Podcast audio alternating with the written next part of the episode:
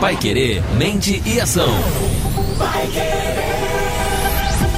Olá, você que acompanha a gente aqui na paiquerê.com.br no nosso site, no nosso portal Pai Querer, ou então você que acompanha a gente aqui nos agregadores, aí no Spotify, no Google Podcast ou no seu agregador preferido. Estamos começando o nosso primeiro episódio do Pai Querer Mente e Ação. Você já ouviu em 91,7 um pouquinho às 3 horas da tarde na nossa quinta-feira e agora a gente vai conversar um pouco mais sobre o assunto que nós abordamos lá e você acompanhou, veio aqui para conferir o restante do assunto, o restante do papo. Eu converso com Renan Fileto, psicólogo, palestrante, professor, inclusive ele que no Instituto Realize trabalha com todos esses temas que nós vamos colocar aqui. Primeiro a gente falou do Janeiro Branco nesse nosso primeiro episódio, que está ligado diretamente à depressão, ansiedade e algumas outras doenças, né? A saúde mental mental, na verdade. O trabalho disso, que inclusive nesses nossos anos, nessas últimas décadas, tem se expandido tanto. Renan, como tratar melhor da saúde mental e por que o Janeiro Branco trata especificamente das doenças da saúde mental? Tá certo, Bruno. Então, quando a gente fala de saúde mental, a gente está falando de provavelmente a grande questão que vai ocupar a gente nesse século XXI. Por quê? Porque a gente vem tendo um aumento muito grande de doenças ligadas à saúde mental. Então a gente pode falar que a depressão atualmente, pelos dados da OMS, que é a Organização Mundial de Saúde, ela já afeta 322 milhões de pessoas no mundo. Só que no Brasil a gente tem por volta de 11 milhões de brasileiros. O Brasil, inclusive, é o líder em casos de depressão na América Latina. Além disso, também, outra doença que é muito preocupante atualmente no mundo é a ansiedade. Os números da ansiedade pela OMS já estão atingindo 264 milhões de pessoas ao redor do mundo e 18 milhões de brasileiros. Então a gente sabe que, através desses dados, a gente precisa conversar sobre isso. O Janeiro Branco, então, ele veio como uma forma da gente divulgar esses assuntos e trabalhar a importância deles. Uma das formas que a gente tem para melhorar essas questões de saúde mental é justamente fazendo o que a gente está fazendo aqui, conversando sobre isso. Quanto mais a gente conversa, mais a gente esclarece e mais a gente deixa as pessoas a par da importância e de como lidar com isso. E a gente tem outros fatores que a gente vai comentando aqui também. Uma primeira pergunta já. Depressão, ansiedade principalmente, né? outras doenças da saúde mental também, mas gostaria de começar com essas duas, a depressão e a ansiedade. São doenças dos adolescentes? Então, a gente tem um aumento de procura em CAPS, em CVV, né, que é o Centro de Valorização da Vida, por adolescentes, até crianças mesmo, muitas vezes a gente tem, mas a gente pode dizer que essa epidemia, ela infelizmente não escolhe muito público-alvo.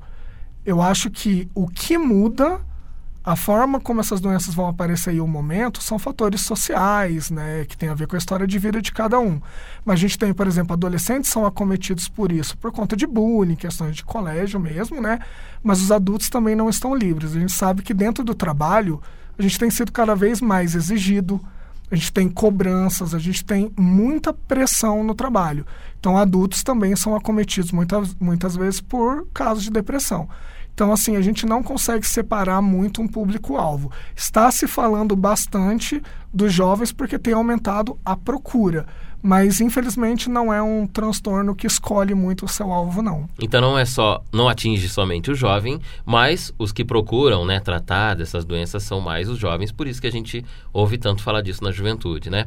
E por que assim é tão difícil, por exemplo, hoje a gente tratar desse assunto? Por que é tão complicado a gente tratar com quem tem, né, algum alguma algum problema com a saúde mental ou então por quem está em volta ali, familiares, amigos?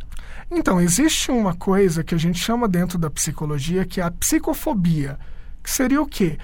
Nós temos um problema né, social, a gente ainda não sabe lidar muito bem, a gente está aprendendo a fazer isso, com pessoas que têm transtornos, né, que a gente fala dos tais problemas mentais, né, transtornos mentais. Esse problema que a gente tem para lidar com isso, ele tem raízes muito antigas, assim. A gente pode, por exemplo, voltar para a Idade Média, onde comportamentos que eram considerados desviantes ou atípicos, né, eles eram considerados é, que aquela pessoa estivesse passando por algum tipo de possessão demoníaca ou era uma bruxa. Então, os canhotos, é até interessante falar isso, as pessoas que tinham uma facilidade maior com a mão esquerda ou com a perna esquerda, alguma coisa, eles eram considerados pessoas que estavam sobre influência maligna. É de bruxaria. Exatamente. Então, assim, a gente tem um problema há muito tempo para falar sobre isso. A gente teve no Brasil e no mundo a questão dos manicômios, que foi uma questão que nós da psicologia brigamos muito para contornar, porque antigamente os manicômios nada mais eram do que um depósito de gente.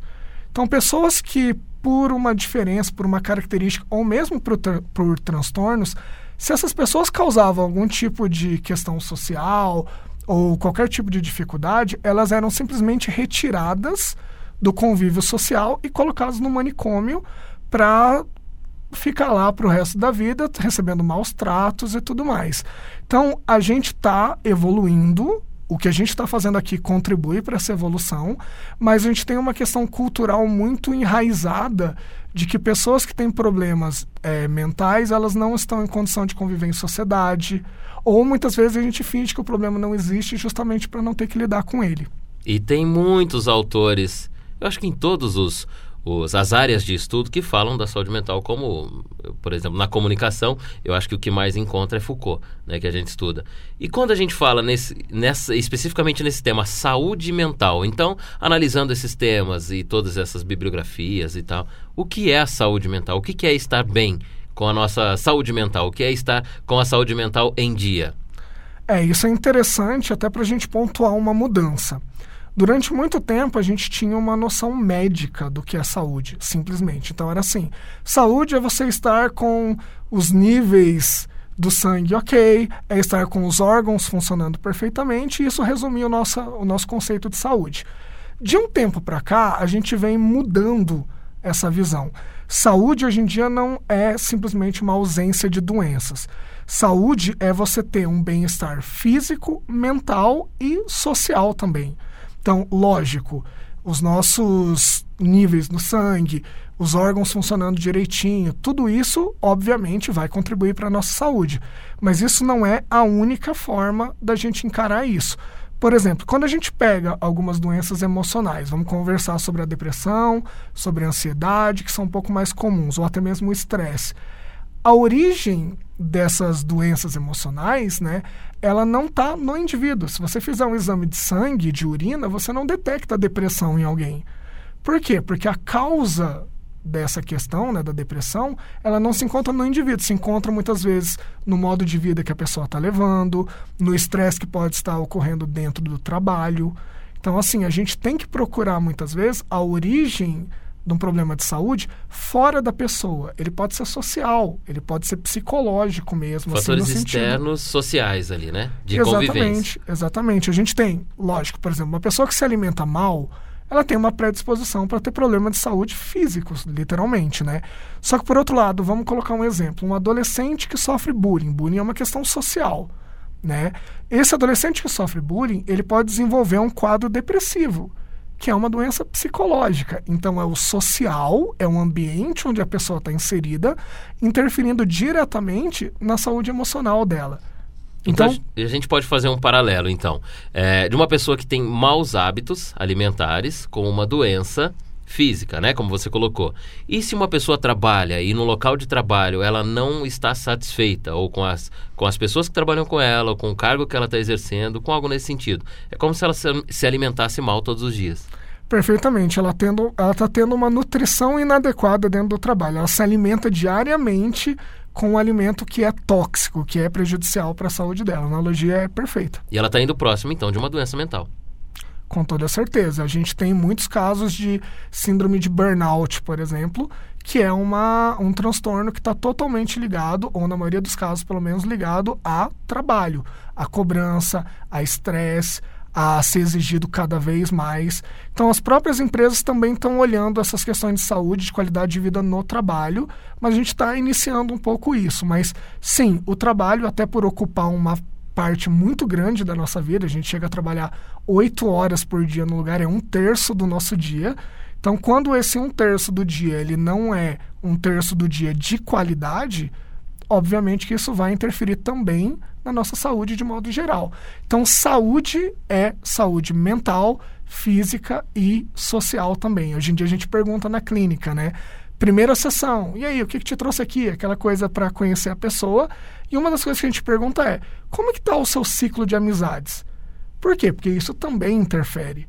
Né? Por que, que o bullying muitas vezes é muito prejudicial? Porque ele tem um caráter excludente, aquela pessoa fica à parte, ela fica separada dos outros. Então é comum a gente perguntar, olha, como é que estão tá as suas relações com as pessoas em volta? Pai, mãe, irmão? Você tem amigos? Você tem um convívio social bacana? Tudo isso vai interferir nessa ideia que a gente tem de saúde hoje em dia, que é uma saúde macro, e o social interfere na saúde mental também.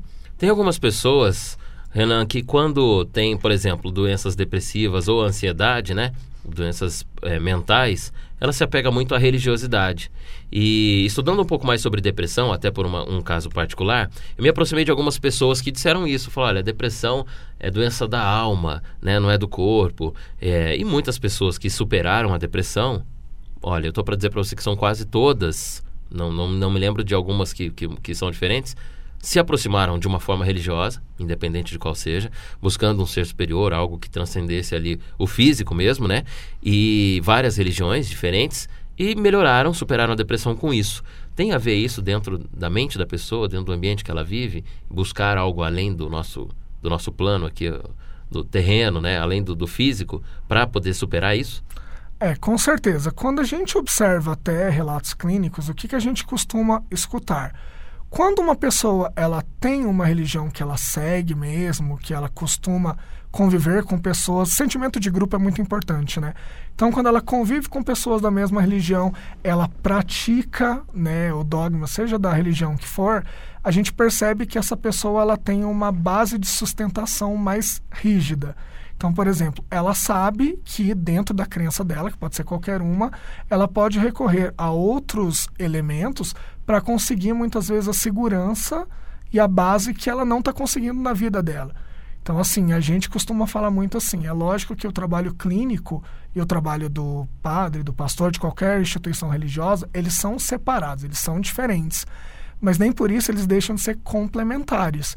Um psicólogo dentro da clínica, ele vai trabalhar sempre com o quê? Com esse mesmo suporte que eu estou falando. A gente vai ajudar a pessoa a se entender, vai lidar com as questões que ela traz para a gente e vai ajudar nesse desenvolvimento. O pastor ele vai fazer alguma coisa nesse sentido, ou o padre, ou qualquer representante religioso, no sentido da alma, como você falou, no sentido espiritual. Então dá para dizer que não é 100% necessário que você tenha uma religião, mas quando a gente encontra algumas pessoas que possuem uma religião, é como se a mesa emocional dela tivesse uma perninha a mais de sustentação. Então isso é bacana também, a galera que segue certinho a religião tem mais esse ponto positivo. É uma sociedade ali em que ela vive que ela está já se alimentando da comida boa. Exato. Já não é mais aquele alimento ruim, né? É um Exatamente. alimento bom que colabora para a saúde mental dela. E quando a gente fala aí, a gente tem uma lista aqui agora de algumas ações, né, que a gente pode tomar para desenvolver uma saúde, uma boa saúde mental, né? Então a gente tem alguns tópicos e você que está ouvindo a gente agora, inclusive, estava esperando esses tópicos. A gente tem por aqui, uh, deixa eu ver ali, quatro, cinco pontos que a gente consegue desenvolver uma boa saúde mental. Vamos lá, vamos citar o primeiro ponto e falar um pouco dele. Tá certo, Bruno. Então, quando a gente estava elaborando esse episódio aqui, essa conversa, a gente estava pensando nesses cinco pontos, por quê? Porque o nome do programa é Mente e Ação. Então a gente quer levar o conteúdo, mas ao mesmo tempo a gente quer provocar uma mudança. A gente quer que as pessoas ajam de acordo com o que a gente coloca, né? Até para melhorar justamente a qualidade de vida. Então, no primeiro ponto aqui para a gente conversar, eu coloquei a prática de esportes. Eu sei que pode ter um ouvinte aí que não gosta, a gente tem uma preguiçinha ali. Ele vai querer trocar esse ponto, vai falar, Ele não, vai aí não, esse não. Mas é importante, Bruno, porque tem vários né, trabalhos acadêmicos, várias pesquisas que mostram que assim a prática de esportes ela libera endorfina. E a gente não vai começar a falar difícil aqui não, é só para a gente entender. Endorfina é como se fosse o analgésico natural do nosso corpo. O próprio nome entrega um pouco isso. Endo vem de dentro e orfina é morfina, é um uhum. analgésico. Então é como se fosse um analgésico que o próprio corpo cria. E por que, que eu estou falando desse hormônio? Porque, primeiro, que quando você faz exercício e é liberado esse hormônio, a gente sente o bem-estar Então, todo mundo que já fez uma atividade física que exigiu um pouquinho, não precisa se matar, né, mas exigiu um pouquinho mais, sabe que os minutos e as horas após essa atividade, elas trazem uma sensação de bem-estar e de relaxamento. Você que está ouvindo a gente agora, que já sentiu isso, saiba que é a ação da endorfina no seu corpo. Então é bem bacana, também ajuda muito a gente controlar e manter um humor bacana né? E essa endorfina, além de tudo, ela vai diminuir o estresse por conta desse relaxamento e também ela vai ajudar você a dormir melhor. Então, o ouvinte aqui da Pai Querer que tem problemas de insônia, talvez a prática de esportes ajude um pouco nisso também. E a endorfina ativa aí no corpo já vai trazer uma diferença no dia a dia. Com certeza, a pessoa vai se sentir mais disposta e além da disposição física, você vai sentir um posicionamento mais positivo mesmo em relação às dificuldades que todos nós enfrentamos né, em trabalho e tudo mais. Então é como se um hormônio interferisse justamente numa coisa que é fundamental, que é a nossa postura em relação às dificuldades. Então é bem legal essa sensação de bem-estar, ela ajuda em muitas áreas. Muito bem, estamos vendo aqui os cinco pontos para você ter uma melhor saúde, é, não só física, como saúde mental também. Vamos lá, segundo ponto. Então, segundo ponto que é bem interessante, a gente sempre pensa assim: por que, que é importante a gente estar com outras pessoas, né? Quando a gente coloca nesse segundo ponto, engajar-se em atividades com outras pessoas, a gente está falando do quê? De criação de vínculos afetivos e emocionais. Então, como que seria isso? Você, Bruno, começou agora, aproveitando o começo do ano aqui, se matriculou na academia. Cara, qualquer ambiente social que você esteja, a tendência é que você comece a criar vínculos. Fazer novas amizades. Perfeitamente. E aí, quando você vai fazendo esses vínculos novos, você vai tendo o que a gente já falou, que é esse sentimento de pertencer a um grupo, né? Então, você pode, por exemplo, se matricular num curso, você pode fazer academia, como eu citei. Tudo isso, quanto mais proximidade com pessoas você tiver, maior é a chance de, olha aí, vamos aprender mais um nome aqui, da liberação da ocitocina, que é outro nome desses difíceis, que nada mais é do que um hormônio ligado ao contato físico. A gente fala nas áreas de saúde, na psicologia, na área médica, que o citocina é o hormônio do abraço, Bruno. Olha. É aquela coisa que você sente de gostoso quando você abraça alguém, quando você olha no olho de alguém, quando você estabelece esse contato mais próximo. É esse sentimento, essa sensação vem totalmente da ocitocina. Então tem mais essa vantagem também quando a gente está engajado com outras pessoas. E é um momento em que quando você está numa roda de amigos, tudo parece muito bom, né? Aquele momento de boas Exato. risadas, aquele momento em que de repente, quando você não está, você fica em casa pensando, ah, eu poderia estar com o pessoal em tal lugar, poderia estar lá na igreja com alguém, no templo, poderia estar com a galera do futebol, né? Com Aquela certeza. saudade que você tem de estar rodeado de pessoas. Com certeza. E assim, a gente, o ser humano é um animal social, né? Eu não estou colocando aqui que as pessoas têm que ter um círculo de amizade de 15 pessoas. Mas é fato que o ser humano que tem pessoas próximas, que convive, que tem amigos, essa pessoa se sente melhor. Ela tem uma base de sustentação maior. Casos de depressão, que é muito comum da gente ver em clínica. O papel da família, dos amigos, das pessoas em volta é fundamental para essa pessoa conseguir se reerguer. Então é fato que você tendo dois amigos ou você tendo dez amigos, ter pessoas em volta que cuidam, que demonstram carinho é fundamental também para a nossa saúde mental. Muito bem, estamos falando aqui dos cinco pontos para melhor saúde mental e a gente agora vai para o terceiro ponto. Terceiro ponto, Brunão, o que, que é? A gente tem, muitas vezes, por conta do dia a dia, uma correria inerente né, do dia a dia. Porque aí a pessoa ela vai trabalhar, e aí a pessoa tem que pegar o filho na escola, e aí tem que pagar conta, e além de tudo tem que cuidar da casa, tem que dar atenção para a esposa, para o marido. O nosso dia a dia ele é muito corrido e muitas vezes faltam momentos para a gente conseguir ficar tranquilo, às vezes até mesmo sozinho, para sentir um pouco o que, que é essa coisa de se conhecer. Então, aqui no, no terceiro ponto, eu coloquei praticar atividades criativas ou definir momentos para dedicar-se a si mesmo que pode ser uma caminhada. A gente está aqui do lado do lago, né? Sim. A gente pode fazer uma caminhada no lago, pode ser sozinho, até bacana que seja sozinho. Ter momentos sozinho, né, solitário, para pensar na vida. Aquele momento que você que pega ônibus todo dia, final da tarde, tá encostado a cabecinha no vidro do ônibus, na janela do ônibus ali, você começa a pensar na sua vida. Esse momento é muito importante para você estabelecer planos, para você definir o que, que você quer, Muitas vezes a gente acaba levando um, dia meio na correria, meio no automático. É fundamental que a gente tenha momentos de sossego para organizar os próprios pensamentos, para definir o que a gente vai querer para os próximos dias, para os próximos meses. Então, ter um momento de carinho consigo mesmo é muito importante também para organizar essa coisa e chegar na saúde mental.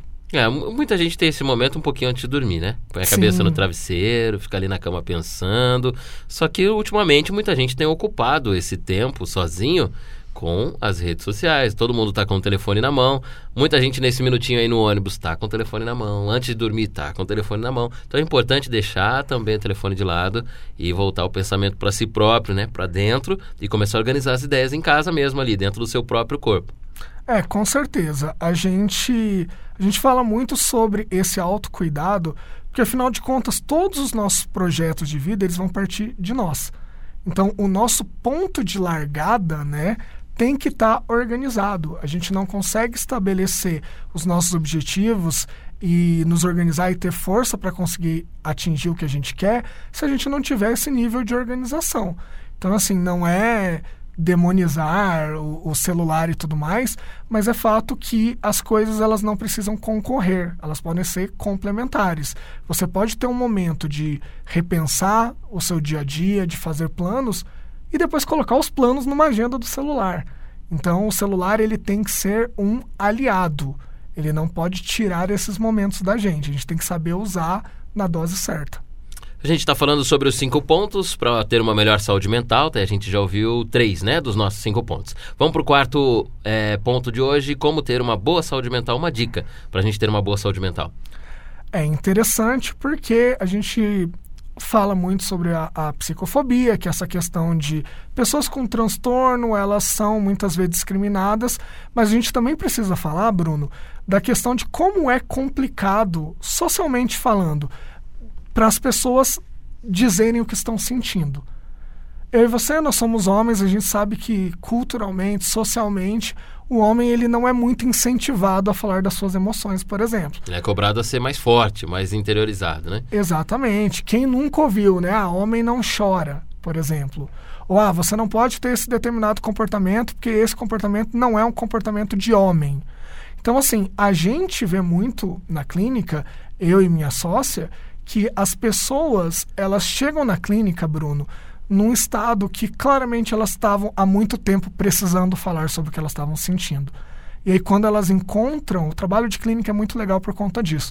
Quando elas encontram esse lugar que elas vão ser acolhidas e onde não existe julgamento e onde tem uma facilidade para você se expor, a gente consegue fazer com que a pessoa melhore de verdade. Lógico que você não precisa necessariamente fazer a terapia. Você pode ter amigos. A questão é muito mais sobre como se dá essa conversa do que em qual ambiente se dá a conversa. Você pode ter uma conversa sobre sentimentos e emoções com seus pais, se você é um pouco mais novo, até mais velho também, né? Você pode ter uma conversa com seu marido, com seus filhos, com seus amigos de modo geral. O importante é que a gente tenha essa possibilidade de muitas vezes aliviar o que a gente está sentindo. Porque quando a gente está feliz, a gente conta, né? Quando a gente está com alguma emoção que a sociedade enxerga muitas vezes como negativa, aí não, aí a gente guarda pra gente. É esse movimento que a gente não pode fazer. Se a gente vivencia a alegria a felicidade na forma plena e a gente solta rojão e a gente conta para todo mundo, a gente não pode negligenciar a manifestação de sentimentos que são tristes, né? Que são negativos socialmente falando. Então é importante ter essa vazão. Então não é somente falar também sobre as suas emoções, os problemas, o que está te afligindo, mas como também ouvir de alguém que tem que falar com você. Claro, muitas vezes quando a gente conversa com amigos, é muito interessante que a gente acaba falando: eu te entendo, eu já passei por isso. Quando a gente escuta alguém falando: ah, eu já passei por isso, qual que é o efeito que isso tem na nossa cabeça? A gente deixa de, muitas vezes, entender o momento que a gente está passando como um momento que é irreversível, como uma coisa que, ou muita gente fala, ah, só acontece comigo, é eu sou azarado. Nosso, é. Exato. Quando a gente escuta de alguém, eu já passei por isso e principalmente eu já superei isso, isso tem um poder terapêutico muito grande. Sem contar que quando a gente vai falar sobre sentimento com alguém, a gente percebe que aquela pessoa acolheu a gente, a gente abre uma porta para isso acontecer com frequência e é bom para todo mundo.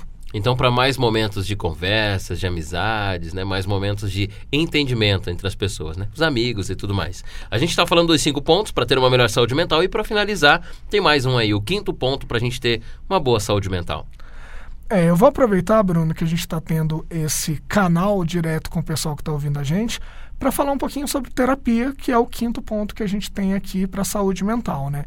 Muitas vezes a gente escuta em clínica ou até na fila do banco, qualquer coisa nesse sentido, uma pessoa dizendo: Ah, mas eu vou fazer terapia, eu não sou louco, né? Aquela coisa que o pessoal comenta. Tem né? um estigma muito grande a terapia, né? Com certeza. E isso vai muito do nosso histórico, né? De como as questões emocionais, mentais, elas foram enxergadas ao longo da, da história, né?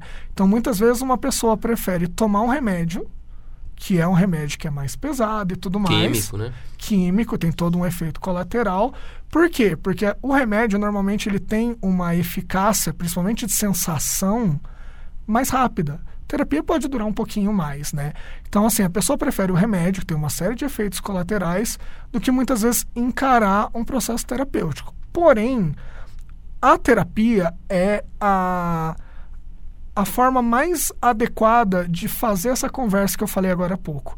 Porque o próprio psicólogo, ele tem uma questão do sigilo. Olha que interessante isso. Poucas pessoas sabem, é importante falar. Quando você vai no psicólogo, nós temos uma lei, tá no estatuto, né, no código de ética do psicólogo, onde tudo que é dito dentro da clínica não pode sair de lá em hipótese alguma. Tem uma outra exceção, mas a grosso modo não pode sair dali. Por que, que isso é legal? Porque isso vai fazer com que a pessoa sinta total segurança de se abrir sobre os mais diversos assuntos. E a gente escuta em clínica sobre os mais diversos assuntos. Então, a terapia, pensa essa conversa que a gente estava falando com os amigos, no, no bar, depois do futebol e tal. Pensa em você ter essa mesma conversa normalmente semanalmente com alguém treinado nessa escuta que a gente falou. Profissional. Profissional e treinado principalmente para conseguir te ajudar com isso. Porque um amigo, ele vai ajudar da forma que ele consegue, é óbvio, a gente nunca vai diminuir a importância disso. Porém, o psicólogo, ele tem quatro, cinco anos, fora pós-graduação e tudo mais, de formação para te ajudar com aquilo. Então, ele sabe escutar uma coisa e já, muitas vezes, pensar o que a gente consegue fazer com aquela informação que está sendo dada. Então, a terapia ela é um processo de alívio. A gente escuta relatos de pessoas falando, cara, entrei aqui pela primeira vez, eu tinha um piano nas costas. E hoje em dia eu estou saindo daqui leve como uma pluma. Por quê? Porque se você vai na terapia com 30 anos, são 30 anos de sentimento, de questões que estão guardadas. Quando você tira, imagina o peso, Bruno, 30 anos nas suas costas. Quando a gente consegue liberar isso, existe um aumento de qualidade de vida, de saúde mesmo, de disposição. A gente percebe muitas vezes na feição da pessoa quanto ela melhora. Mudanças que, inclusive, trazem. Não, não, precisam trazer somente coisas ruins, né? Angústias e tal. Tem questões que a gente carrega pela vida inteira e vai descobrir somente muito mais tarde, Sim. de maneira empírica, assim, de uma maneira cotidiana, que nem era tudo aquilo que a gente imaginava e, de repente, numa terapia poderia ter resultados melhores, diferentes, né? Sobre isso. Nós estamos conversando com o Renan Fileto no nosso programa Pai Querer Mente e Ação toda quinta-feira, às três da tarde. Você confere ao vivo em 91,7. O nosso programa você acessa também no portal paiquerer.com.br, a continuidade nesse podcast, ou então no Spotify, no Google Podcast, no seu agregador de preferência, está disponível o Pai Querer Mente e Ação. São vários episódios que você acompanha, eles tanto no ar quanto no podcast publicado sempre às quintas-feiras, às três da tarde. A gente finaliza esse aqui que nós falamos sobre saúde mental, sobre especificamente um pouco de depressão depressão, ansiedade, mas tem mais episódios para você na nossa lista, inclusive o próximo já da sequência. O próximo programa, Bruno, a gente vai falar sobre motivação, como que a gente se mantém motivado para fazer as tarefas do dia a dia, mesmo quando as coisas não estão saindo como a gente gostaria. Muito bem. O que é muito difícil hoje em dia, né? Se manter motivado diante dos problemas, das dificuldades. É o nosso próximo assunto. E você é nosso convidado também a acompanhar com a gente. Estaremos sempre aqui nos seus agregadores, no portal Pai Querer, para falar sobre as coisas da nossa mente e as formas de entrarmos em ação contra principalmente as coisas que nos seguram, né? Que nos retém, retém a nossa mente. Vai querer mente em ação toda quinta-feira e você é o nosso convidado para o próximo episódio. Querer.